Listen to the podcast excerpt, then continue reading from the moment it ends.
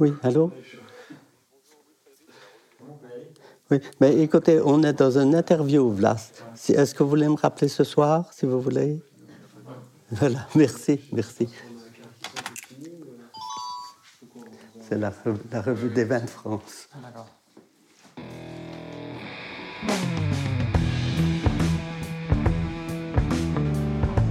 Le vin, le jaja, le pinard, le pif.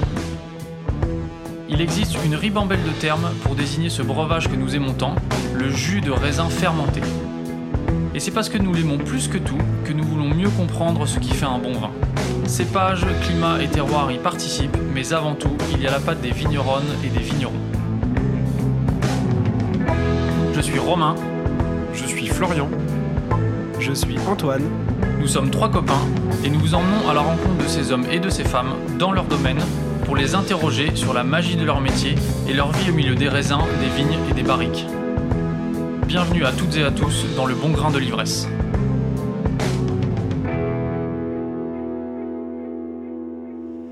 C'est un vignoble qui cultive sa différence. Plus petite surface viticole de France, avec ses 2000 hectares, le Jura donne naissance à des vins singuliers. Le vin jaune en premier lieu, grand vin de garde s'il en est, est déjà cité dans les années 30 par le critique gastronomique Kurnonski dans sa liste des plus grands vins du monde. Mais également ses rouges légers et charmeurs, issus des cépages Trousseau et Poulsard, son vin de paille ou ses Savagnin houillés. Autrefois vignoble confidentiel, le Jura s'est fait une place ces dernières années dans le cœur des amateurs. De grands vignerons pionniers ont ouvert la voie du bio et des vins vivants, et en premier lieu Pierre Auvernois, 82 ans. Considéré comme la référence, il a consacré sa vie depuis sa première vendange en 1948 à mieux comprendre le vin et la vigne. Hyper précis dans ses travaux, sa production est connue et recherchée dans le monde entier. Cette réussite est aussi le fruit de collaborations dont Pierre parle régulièrement. Il y a eu bien sûr celle avec les experts Jules Chauvet et Jacques Néoport qui l'ont accompagné pour parfaire sa technique de vinification.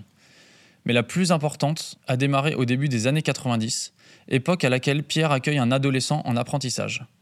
Expérience apparemment concluante, puisque Emmanuel Houillon est resté au domaine puis en a repris les rênes en 2001. Avec une sympathie touchante, Pierre et Emmanuel nous ont accueillis à Pupillin, dans le salon de Pierre, pour répondre à nos questions pendant près d'une heure et demie, au milieu des appels téléphoniques, du chant du coq et d'autres surprises sonores. Voici donc le premier des deux épisodes que nous consacrons à la maison Pierre Auvernois. Et bien sûr, si vous aimez cet épisode, le meilleur moyen de nous soutenir est de nous mettre 5 étoiles dans votre appli de podcast. Nous vous souhaitons une très bonne écoute. Bon, Pierre Auvernois, Emmanuel Houillon, bonjour. Euh, merci beaucoup de nous accueillir aujourd'hui chez vous euh, à Pupillin. On est très heureux euh, d'être là. Ça fait quelques jours qu'on est dans, le Jura, qu'on rencontre des vignerons et qu'on a, a des discussions avec eux, très intéressantes et enrichissantes. Et il y a deux noms, enfin il y a votre nom qui revient très souvent dans, dans leur bouche. Et il y a aussi euh, deux noms qui reviennent beaucoup, qui sont les noms de Jules Chauvet et de Jacques Néoport. Est-ce que vous pouvez euh, nous dire euh, quelles ont été vos relations ou quelles sont vos relations avec eux et quelle a été l'influence de ces deux personnes sur, sur votre travail et sur, sur le vin que, que vous produisez? C'est plutôt bien, je pense qu'il pourra plus en parler parce que il a. Oui, ben déjà, autrefois, personne parlait du bio puisque tout le monde y était. Et puis, avec mes parents, donc mes parents, mes frères, on faisait des vins absolument nature, comme ça, d'une façon spontanée. Après, je suis allé faire un petit stage d'œnologie à Beaune. Et à partir de là, j'ai travaillé, donc comme on me l'avait enseigné, donc avec euh, un peu de SO2 dans, dans le vin.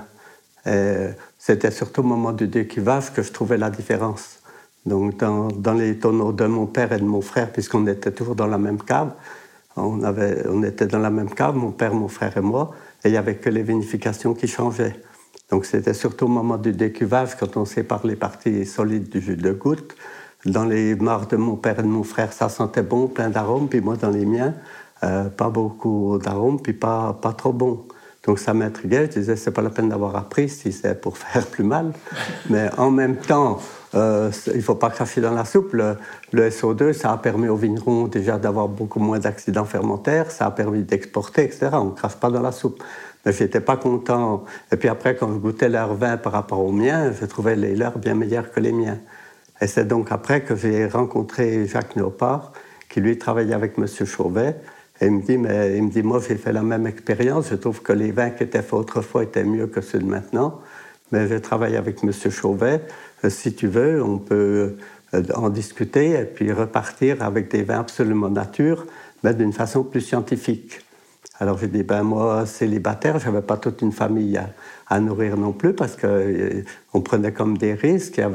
C'était comme nouveau dans ce genre de travail. Donc, alors donc, c'est à partir de là où on est reparti donc, sur des vins absolument nature. Donc c'est Jacques Nopard qui faisait le lien entre M. Chauvet et puis les vignerons. Et aujourd'hui, vous êtes toujours, euh, vous travaillez toujours avec lui, vous êtes toujours en contact avec lui ou pas? Euh, Non, lui à un moment donné, il a dit maintenant, vous savez vous débrouiller, donc euh, débrouillez. J'ai fait mon travail avec vous, donc débrouillez-vous tout seul. Et puis après, lui, il est reparti un peu dans la photo. mais je sais qu'il conseille encore quelques vignerons quand même. Mais après, donc, il a dit maintenant, vous savez vous débrouiller. Voilà, il, a, il, a, passé comme beaucoup d'années avec nous aux vinifications, dans les, pour goûter les vins, etc. Et vous, euh, Emmanuel, vous, du coup, vous n'avez, enfin, quand vous êtes arrivé au domaine, euh, le travail avec Jacques Néoport était déjà, déjà terminé. Euh, enfin, non, non, Pierre avait déjà pris son envol entre guillemets. non, non, Pierre, Pierre travaillait aussi avec. bon, en même temps, il y avait des conseils ou des, voilà, comme il disait, hein, les conseillers ne sont pas les pères, mais en même temps, il venait deux, deux, trois fois par an et puis au moment des vendanges, euh, on prenait conseil auprès de lui euh, par téléphone, en lui disant voilà, tiens, c'était un peu comme ça, jusqu'à peu près dans les années 98-2000, par là, à peu près comme ça, ça devait être 2000. Je crois que l'année où j'ai repris, en 2001, j'ai dû reprendre en 2001, et puis, euh, mais de toute façon, en 2000, il me disait, de toute façon, débrouille-toi, tu peux te débrouiller tout seul, c'est bon, et puis voilà, c'est parti comme ça un petit peu. Donc ça devait être en 2000, 2001. Euh, pile Oui, à peu près, comme, ça. comme, ça. Oui. Moi, je l'ai rencontré en 75, donc c'est pas d'aujourd'hui. Un petit peu par hasard. Euh, moi, j'avais fini les vendanges, donc je suis allé cueillir des pommes euh, dans, un verger qui était dans les vignes. Et puis j'ai vu, il y avait des gars qui vendangeaient encore un peu.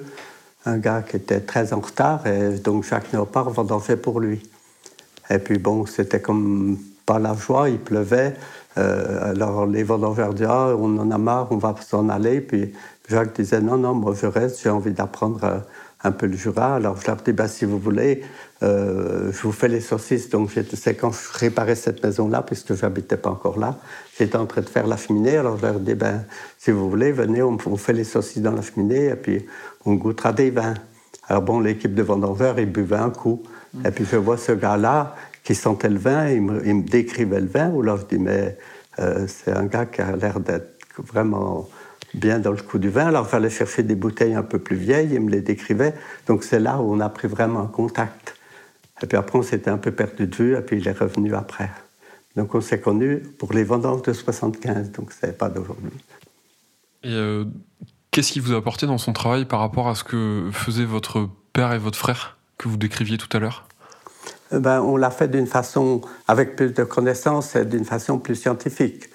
Parce que je pense déjà qu'autrefois, tout se faisait d'une façon plus naturelle.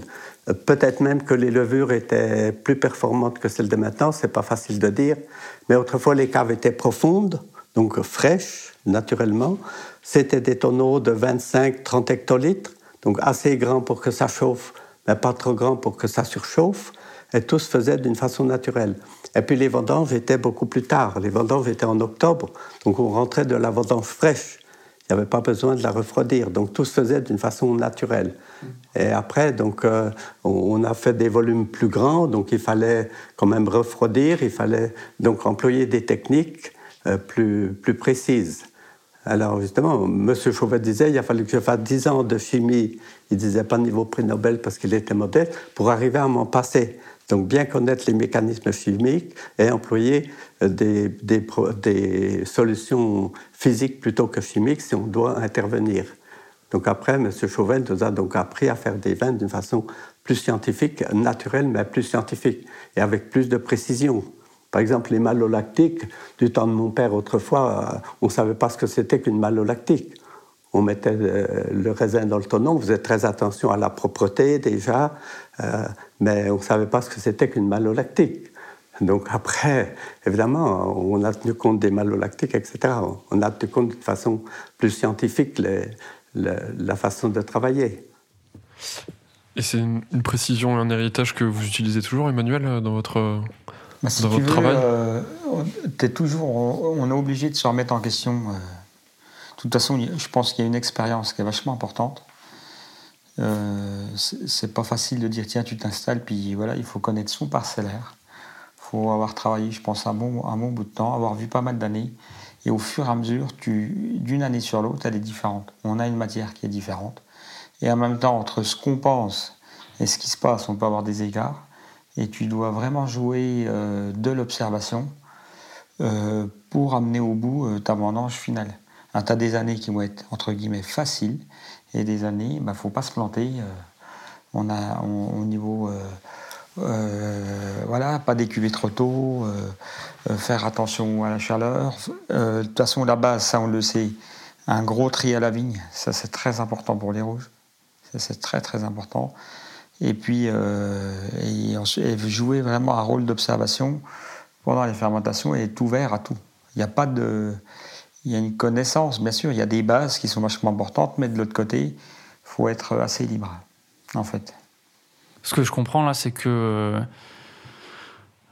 pendant les vinifications, c'est plus de l'accompagnement que vous faites plutôt qu'une euh, une idée du vin euh, que vous voulez produire au départ. Absolument, parce que si, si je décidais d'un vin plutôt fruité, assez léger, pas trop de structure, je vais décider de décuver très tôt, par exemple. En disant, tiens, je vais faire une partie de fermentation comme un blanc donc on va macérer un petit temps, on, va, on, va, on, le décuvra assez tôt, comme ça il fermentera comme un blanc, on aura plus de finesse, d'élégance. Mais si euh, sans ces pots il fermente pas, ça sert à rien. Donc euh, ça dépend des années. On va pas, euh, même si je l'avais décidé, si c'était pas le bon choix, il faut pouvoir dire non, c'est pas le bon choix, je ne le fais pas. Donc c'est pour ça qu'on ne peut pas tout choisir.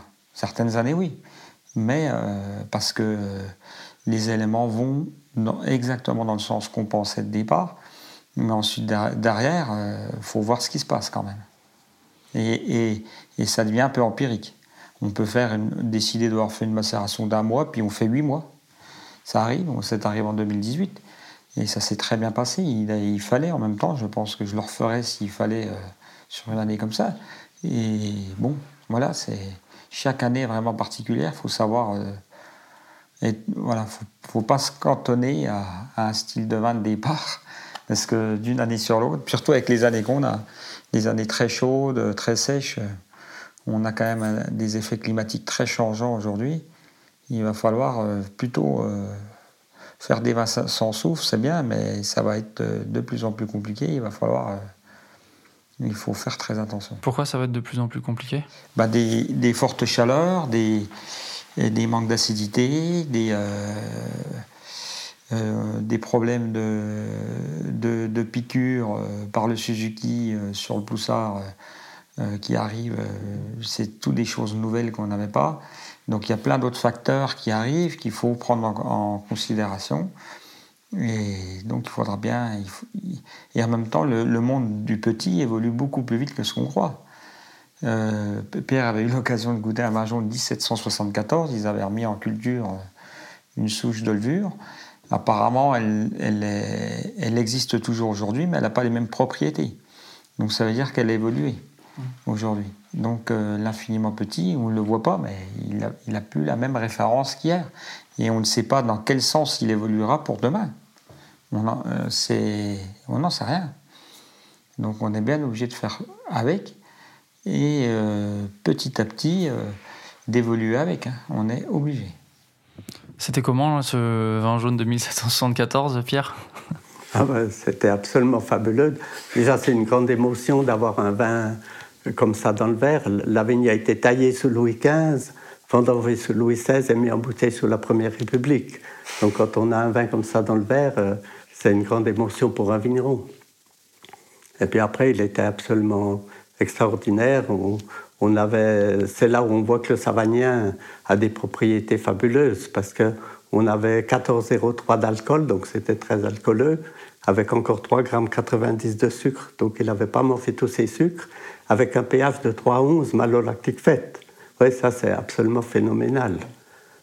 C'est pour ça que, justement, est-ce qu'on aura. Maintenant, euh, certains ont des pH beaucoup plus élevés, bien avant malolactique? Alors, euh, c'est pour ça qu'il y a une grosse, une grosse évolution.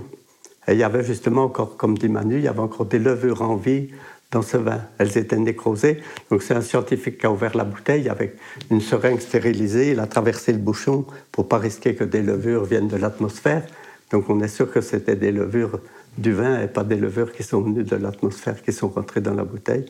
Donc elles ont été remises en culture, ces, ces levures, 220 ans après. Et c'est des, des, levures dont de, nouveaux vignerons se sont servis pour, euh, pour euh, faire du vin ou c'était simplement pour les études euh, scientifiques? Pour le moment, elles sont encore en laboratoire, à ma connaissance, donc elles n'ont pas été encore remises dans le commerce, entre guillemets. D'accord. Vous nous avez parlé là de, du besoin d'observation et j'imagine aussi de, goûter pour accompagner les vins quand ils sont à la cave. Euh, j'imagine que c'est la même chose euh, à la, vigne, ce besoin d'observation.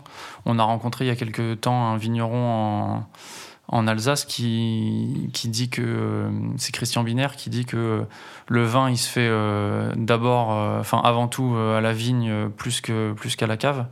Est-ce que est-ce que vous seriez d'accord avec avec cet adage bien entendu, ça joue. Sans, sans, raisin, on ne fait pas de vin. Et puis sans bon raisin, on en fait encore moins. Donc, euh, bien sûr que ça, c'est la priorité. Il faut, il faut un bon terroir, il faut euh, des bons cépages au bon endroit. Si on n'y a, si a, pas eu ça, ça ne marchera pas. Il, faut, il y a toute une histoire. En même temps, le Jura, puis avec euh, la famille de Pierre, c'est, voilà, la vigne n'est pas plantée d'aujourd'hui. Euh, les, secteurs dans le Jura sont connus. Euh, par contre, ce qui se passe aussi, c'est qu'on a des climatiques très changeants d'une année sur l'autre. On peut avoir une année hyper sèche ou une année très très humide. Donc, euh, le, fait de travailler, par exemple, les sols ou, certaines visions globales sur l'année, c'est pareil. Au niveau observation, on, on, ne doit pas faire la même chose. Donc, il n'y a pas de règle précise on n'est pas sur un cycle d'années euh, identique d'une année sur l'autre. Hein. Il y a vraiment des écarts importants. Donc que ce soit au niveau rendement, bien sûr. Ah, bien entendu, une, bonne vigne, il faut aussi de la vieille vigne. Hein. Ça, c'est hyper important. C'est dans les vieilles vignes on fait quand même les meilleurs raisins en général. Euh, on a plus de profondeur, on a plus de complexité. Euh, je ne parle pas que de richesse, hein. je parle en, globalité, il y a plus voilà, c'est surtout la profondeur qui, qui, parle sur le vin, en tout cas pour moi. Et puis respecter son terroir, justement pour que les vins euh, euh, parlent euh, en priorité de, de, leur terroir. Ça veut dire quoi respecter son terroir exactement? Ben, évite, ben, de, éviter de trop les matraquer, entre guillemets, pour moi, de les brûler, de les, de, de, des travails excessifs euh, éviter trop d'érosion, éviter, voilà, il y a plein de, choses à faire, à éviter pour ne pas... Euh, voilà, ou, ben, la chimie, bien sûr, elle, tue aussi beaucoup de, bactéries, d'éléments qui aident euh, au travail du sol. Il y a plein de nuisances, ben, le tassement des sols, il y a plein plein de choses qui, qui fait qu'on on peut vite être en excès. Et donc, euh, Mais moi, je dis pas qu'on est parfait, je dis on, on fait des choses, on, on y pense et, et, on essaie au fur et à mesure du temps d'améliorer toutes les choses qu'on pourrait faire éventuellement. Et aujourd'hui, comment est-ce qu'à la vigne, vous luttez contre euh, les, les, possibles maladies euh, qu'il y a? Est-ce que c'est une agriculture biologique, biodynamique? Est-ce que vous utilisez des, des, préparations ou des tisanes Oui, on est en, alors on est en agriculture biologique. On, travaille en biodynamie, mais on n'est pas agréé Déméter aujourd'hui. Et par contre, pour l'utilisation euh, du cuivre, parce qu'on utilise du cuivre pour le milieu et du soufre-fleur ou mouillable pour, euh, l'odium. Hein. Donc on a avec des doses très inférieures aux, doses homologuées. Une, année comme, euh, cette année, on doit être à, peu près 1 kg, 1 kg 200 de cuivre métal hectare à peu près Maximum, je crois même qu'on est à 900 grammes même. Pas dire de bêtises, mais grosso modo.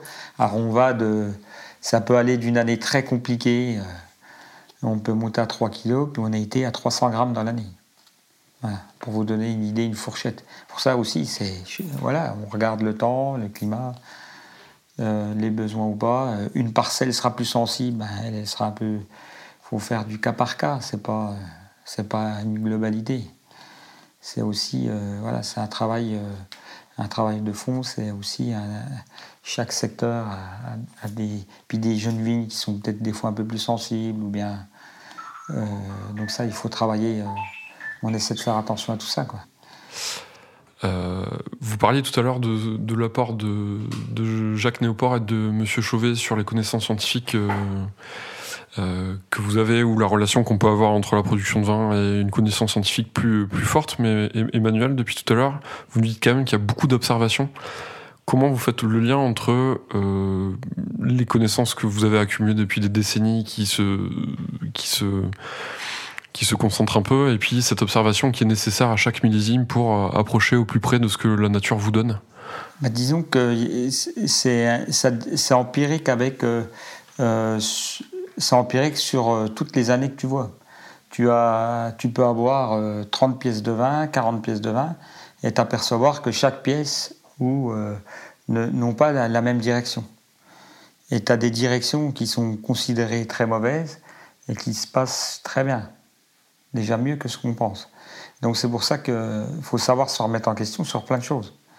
Donc c'est empirique, je disais, c'était euh, sur une expérience, euh, parce qu'on a vu euh, ces cas-là, on a déjà vu ça, hein, et on, voilà, c'est cette connaissance euh, vient au fur et à mesure de, nos habitudes. par exemple, certaines parcelles qui ont tendance à fermenter, où les malons ont tendance à se faire très rapidement, il reste des sucres. Normalement, c'est pas très bon, mais ça se passe très bien derrière. Donc ça, ça c'est lié. Chaque vigneron a un petit peu son microcosme euh, personnel. Vous nous avez parlé tout à l'heure de la, de, de la reprise du domaine que vous avez faite en 2000 ou 2001 euh, à peu près 2001 Oui, bah Si en fait, moi j'ai commencé, euh, j'étais, euh, j'ai commencé chez Père en pré-apprentissage à l'époque, parce que l'école c'était pas trop mon truc. J'étais plus manuel, donc je venais en 89 lui donner un petit coup de main, des fois à peine pendant les vacances, comme ça. Et puis j'ai fait 2-3 jours de vendange. Euh, c'est, en fait, c'est parti un petit peu comme ça. J'ai un de mes oncles qui travaillait à l'IGN et qui aimait les vins nature euh, à l'époque. Et, mais il a fait rencontrer mes parents euh, euh, à Pierre et c'est devenu un ami. Et moi, je suis arrivé petit, à- petit à petit à travailler ici. Et puis, c'est vrai que l'école, c'était pas trop mon truc. Et mon la vigne, ça me plaisait bien, apparemment. Sans en connaître trop, quoi. C'était aussi, voilà. Et en même temps, euh, donc, je suis arrivé la première année euh, en apprentissage, pré-apprentissage, c'était en 1990.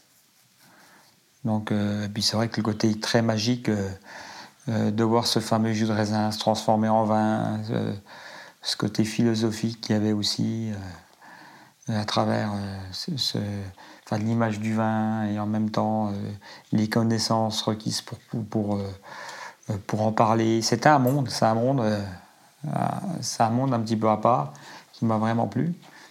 Et puis, euh, puis avec Pierre encore en plus, parce que j'apprenais d'une façon chez lui, et puis à l'école, on m'apprenait la sécurité. Et les vins sans soufre dans les années 90, c'était quand même euh, euh, des vins extraterrestres. Faut quand même, euh, c'est pas du tout comme aujourd'hui. C'était pas du tout comme aujourd'hui. Aujourd'hui, c'est assez très ouvert. Les gens le croient, mais à l'époque, il y a pas mal de, de copains vignerons à Berre disaient, mais ils se relèvent la nuit pour mettre du soufre dans ses cuves. C'est pour vous dire. Et- c'est vrai. Ah oui, oui, oui. Il y, a, il y a des personnes qui y croyaient, y croyaient pas. C'était pas possible. C'était, impossible. Et du coup, euh, euh, ça m'a donné un- une idée de réveil parce que euh, on est dans un monde éducatif où on croit toujours son professeur. Et de l'autre côté, euh, donc on nous apprend des choses à faire. Donc euh, on nous apprend des choses à faire. Et de l'autre côté, je voyais l'inverse. Donc c'était un peu une claque en disant, mais il nous raconte des conneries, quoi. Enfin, entre guillemets. Ou en tout cas, il, il nous, il, nous, il nous aiguille déjà dans un monde. Il nous laisse pas vraiment d'ouverture. Et c'était plutôt ce réveil-là. Je me dis, alors, imaginons des corps de métier aujourd'hui où on est aiguillé de A à Z dans une direction, sans vraiment possibilité d'ouverture personnelle, en disant, mais peut-être que c'est cette voie-là qu'il faudrait prendre pour aller plus loin, etc. Et là, je vous parle du monde du vin, bien sûr. Mais je pense que dans le monde, que ce soit de la médecine, que ce soit. Ça doit être, il doit y avoir des, des cloisonnements importants, j'imagine. Et en venant. Enfin, la relation que vous avez eue avec Pierre, il, vous avez trouvé euh, davantage de liberté euh, ici, euh, au domaine avec lui? Bah, Bien sûr. Puis en même temps, c'est on c'est une exploitation familiale avec un, travail d'époque, vraiment avec une grande simplicité. Euh, c'est ce qui. Voilà. C'est la grande simplicité euh, du vin, euh, des choses de la vie. Des, et ça, ça c'est les plus grandes richesses aussi.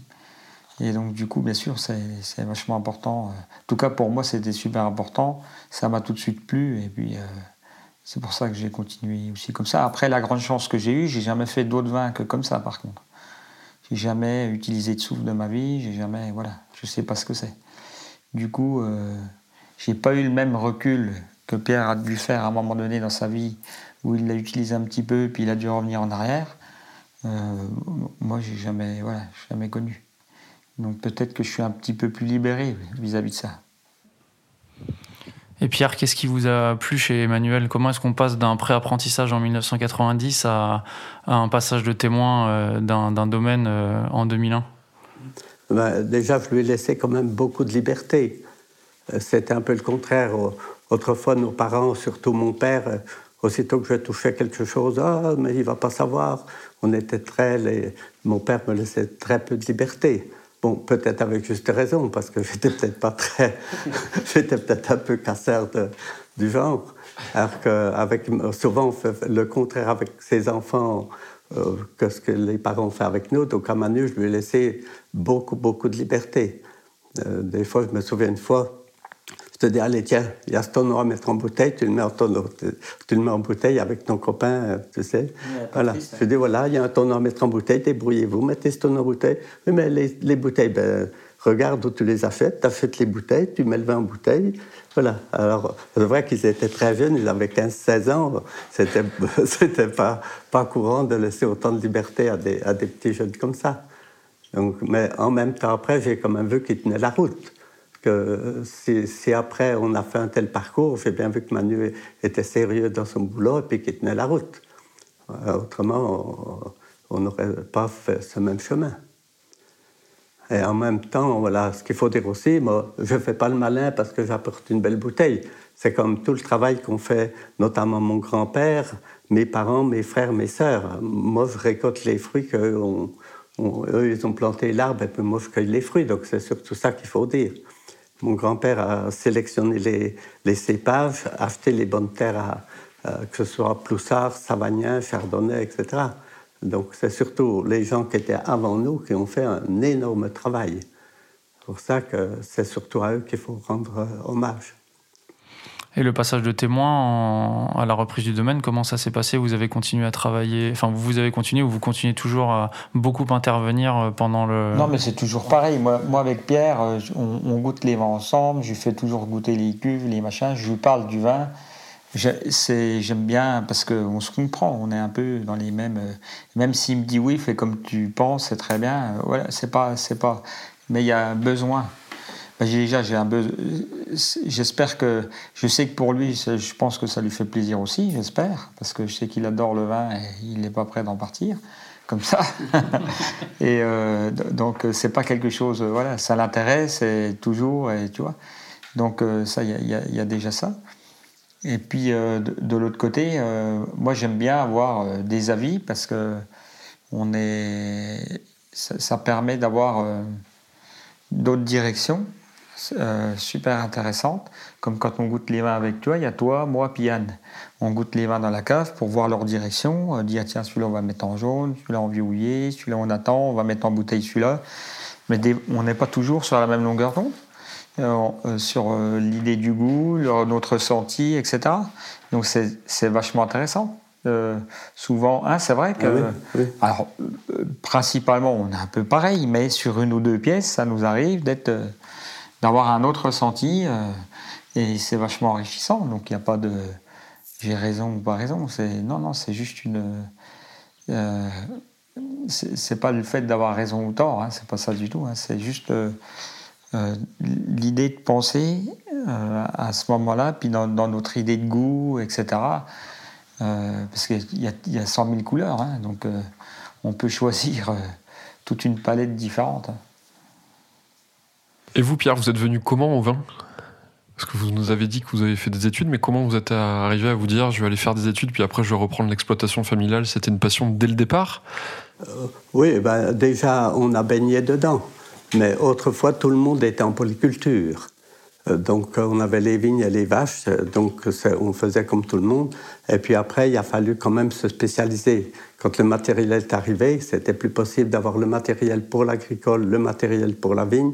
Donc il a fallu se spécialiser. C'est pas ce qui a été le mieux pour la biodiversité, ça par contre. Autrefois, là, il y avait plein de petites étables, il y avait deux, trois nids d'hirondelles dans toutes les étables, et maintenant, il n'y a plus d'hirondelles. Donc, c'est pas ce qu'on a fait de mieux, mais euh, économiquement, on était obligé. Donc, un de mes frères a repris plutôt la partie agricole, et puis moi la partie viticole, parce qu'on euh, pouvait pas euh, faire les deux en même temps, quoi.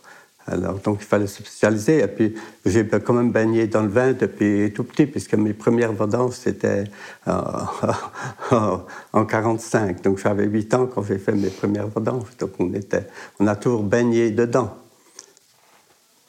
Et puis après, peut-être pour en revenir à ce qu'on disait pour l'exploitation, euh, il y a des gens qui pensent qu'il y a un avant et un après. Mais Manu, il est là depuis 90. On a tout fait ensemble depuis 90. Donc, il n'y a pas eu de cassure en quelque sorte. Après, il y a eu une évolution sur les mises en bouteille, les mettre plutôt plus jeunes, etc. Mais on a tout fait tout ça tous ensemble. Il n'y a, pas, a pas un avant et un après. On a tout fait ensemble depuis 90. je pense qu'il faut dire ça. Oui. On vous pose beaucoup de questions techniques. Euh, Romain parlait de la littérature qu'il y a sur vous. Il y a euh, beaucoup de choses à lire, à, voir sur vous deux. Mais qu'est-ce qui vous plaît vraiment dans le vin? Qu'est-ce qui, qu'est-ce qui fait que vous continuez là-dedans? Bah, Disons que le vin, déjà, il faut qu'il soit vivant, parce que pour moi, c'est le plus important. On a l'impression d'être. Euh, et en même temps, bah, il y, a, y, a, plein, plein de choses. C'est. Le vin, il y a. Bah, il fait partie de. Il y, a plein de choses parce que c'est un monde, déjà. Euh, avec du vin, on réunit plein de monde. On a, on a souvent un super partage autour d'une bouteille, toujours. Euh, on a un retour en arrière, un retour en arrière sur le temps. Quand on regoute des vieilles bouteilles, euh, on, repasse des moments, un, certain moment, on arrive à repasser vraiment un, un, temps passé. On a l'impression de le revivre. Et, puis l'émotion du vin qui peut apporter, euh, bien sûr, toujours avec le partage. Euh, je ne me régalerai pas seul. Ça, c'est sûr. On est toujours au moins deux autour d'une bouteille ou voilà. Tout seul, ça m'intéresse pas. J'ai pas le même. Euh, enfin, vous voyez, pas. J'ai pas le même. ah, bien sûr, ça m'arrive d'aller goûter ma cuve qui fermente et tout. ça va bien, mais mais là, c'est autrement. Je le goûte autrement. Je mais dans l'idée euh, de goûter un vin, euh, c'est vraiment le partage en premier lieu, je pense. Et l'échange qu'il peut y avoir autour. Et pour vous, Pierre? Oui, ben, déjà, le vin, c'est aussi un symbole. Donc, euh, c'est important aussi. Et puis après, comme dit Manu, c'est quand même de rassembler toutes sortes de gens autour de la table. Des fois, il y a euh, 7-8 nationalités autour de la table. Donc, c'est comme important aussi. Donc ça, ça nous fait plaisir. Euh, tout, tout, ce qu'on a fait, tout le travail qui a été fait, c'est comme la continuité de tous les. je vous disais tout à l'heure, mes grands-parents, mes frères, mes sœurs, mes parents ont quand même fait un travail énorme avant nous. Donc ça fait plaisir de continuer ce, qu'ils ont, qu'ils ont entrepris. Euh, ça, ça, je pense que c'est très important. Est-ce que depuis 1948, il y a un millésime qui vous a particulièrement marqué? Une année dont vous vous souvenez particulièrement qui est... Oui, je crois que la, euh, ma plus grande année, la plus grande année que j'ai connue, c'est, je crois, 64. C'est une année qui m'a beaucoup marqué, c'est l'année qui m'a le plus marqué. Et puis après, il y a eu des années, après, dans dans la continuité, il y a eu 89 et 90, qui étaient de très grandes années pour moi. Après, aussi, qu'est-ce que c'est que le grand vin? Que Chauvet disait, n'oubliez pas que l'origine du vin, c'est une boisson désaltérante. Alors maintenant, quand ça fait 10 degrés, on dit, oh, c'est un petit vin. Ah, 12 degrés, c'est plus grand, 13 degrés, c'est plus grand, mais qu'est-ce que c'est qu'un grand vin? Donc pour moi, euh, le grand vin, c'est comme, c'est la richesse et la complexité. Et là, il ne faut pas oublier, donc les racines, elles vont chercher des éléments qui ont 250 millions d'années. Ça, c'est ce que disait Manu tout à l'heure, il ne faut pas qu'on abîme tout notre terroir. Déjà, surtout pas au désherbant chimique. Et puis après, même mécaniquement, il faut faire attention à ce qu'on fait. donc ça, c'est très important aussi et la, continuité de continuer ce que les générations suivantes, euh, précédentes, nous, ont fait pour nous. Et pourquoi ces années-là? Pourquoi 64 et 89-90 ben, C'était une année très, très particulière aussi, donc c'était une année chaude, mais pas trop non plus. Euh, chaude, mais sans canicule et sans grande sécheresse non plus. Ben, Monsieur Chouette disait, un grand vin, c'est une sécheresse sur des réserves d'eau. Donc c'était vraiment le cas de 64. Après, c'était le cas de 89 aussi beaucoup de pluie au printemps et puis après de la sécheresse derrière, mais pas forcément canicule. Quand on dit sécheresse, c'est chaud, mais pas forcément canicule, ni, que ça brûle le, raisin. Et puis après, il y a eu des années particulières. 71, par exemple, il n'y avait presque pas de raisin, donc c'est un vin très particulier. 76 euh, aussi est particulier, puisque c'était là aussi une sécheresse euh, de printemps. Alors, donc, il y, a, des années particulières, mais je crois la plus grande, c'est 64, surtout pour le rouge, peut-être. Et puis après, 89 et 10 sont, je pense, les deux plus grandes années euh, qu'on ait fait à ce moment-là. Après, maintenant, on a aussi des très bons vins. Après, on rejoint euh, dans les années 2000, je vois, euh, même 2002. on a eu là maintenant, il y a aussi des superbes années. Mmh. Et le, le 2018, là aussi, c'est un sacré niveau. Mais parce qu'après, autrefois, on avait des années froides. Donc c'était l'année chaude qui était l'exception. Alors que maintenant, on a presque toujours des années chaudes. On entend souvent parler de 2006 aussi euh, dans le Jura qui a été une, bonne année. C'est le cas, c'est le cas pour vous? euh, Oui, c'était une année très très correcte. Oui. 2006, oui, on est sur une belle année, mais mais chaude, mais en même temps euh, particulière aussi. C'est qu'on a des on, a eu des, des poussards magnifiques et et on a eu pendant le week-end, euh, euh, j'ai pas la date exacte de, quand est-ce qu'on avait commencé les vendanges, je me rappelle plus exactement, mais c'était c'était assez tôt, euh, plutôt 20, quand même 20 septembre par là, 20, 24 par là, et on a eu un week-end très, on a eu un week-end pluvieux, on a eu un orage avec de la pluie chaude. Le lundi matin, on avait 50% de pourri. Et ça, c'est 2006. Donc euh, je m'en souviens parce que c'était un cycle super rapide en fait. Du coup, vous avez perdu beaucoup de raisins euh, à cette occasion. Hein. Oui, beaucoup, beaucoup. Oui, parce qu'on a trié, on a et puis à la fin, c'était vraiment euh, très, très abîmé. Hein. ça, ça s'est accentué parce qu'il faisait chaud, humide, impressionnant. Et ça allait à une vitesse folle. Donc ça, oui, je m'en souviens bien. Par contre, les poussards étaient magnifiques. Ce qui est étonnant, parce que c'est un cépage qui a tendance à être fragile, on aurait vraiment pu craindre l'inverse, mais en réalité, euh, il était magnifique. Euh, c'est bizarre, d'une année sur l'autre. Je pense pas que ça se reproduirait. Bon, ça s'est pas trop reproduit aujourd'hui, hein. mais ça fait des super vins. Hein. On a eu des poussards euh, qui étaient très très bons. On a eu des blancs. D'ailleurs, on a eu un Chardonnay 2006 très très particulier. on avait, je me souviens, on avait un foudre. Je sais pas si tu te souviens, le foudre à la maison en haut on avait un foot, c'était un, c'était un chardonnay, on, avait l'impression que c'était un jus de fruits. Mais c'était, il était fini de fermenter. Hein. Mais c'était. Ah, mais aurais pu faire boire ça à des enfants. c'était. Non, mais c'est, dramatique. Hein.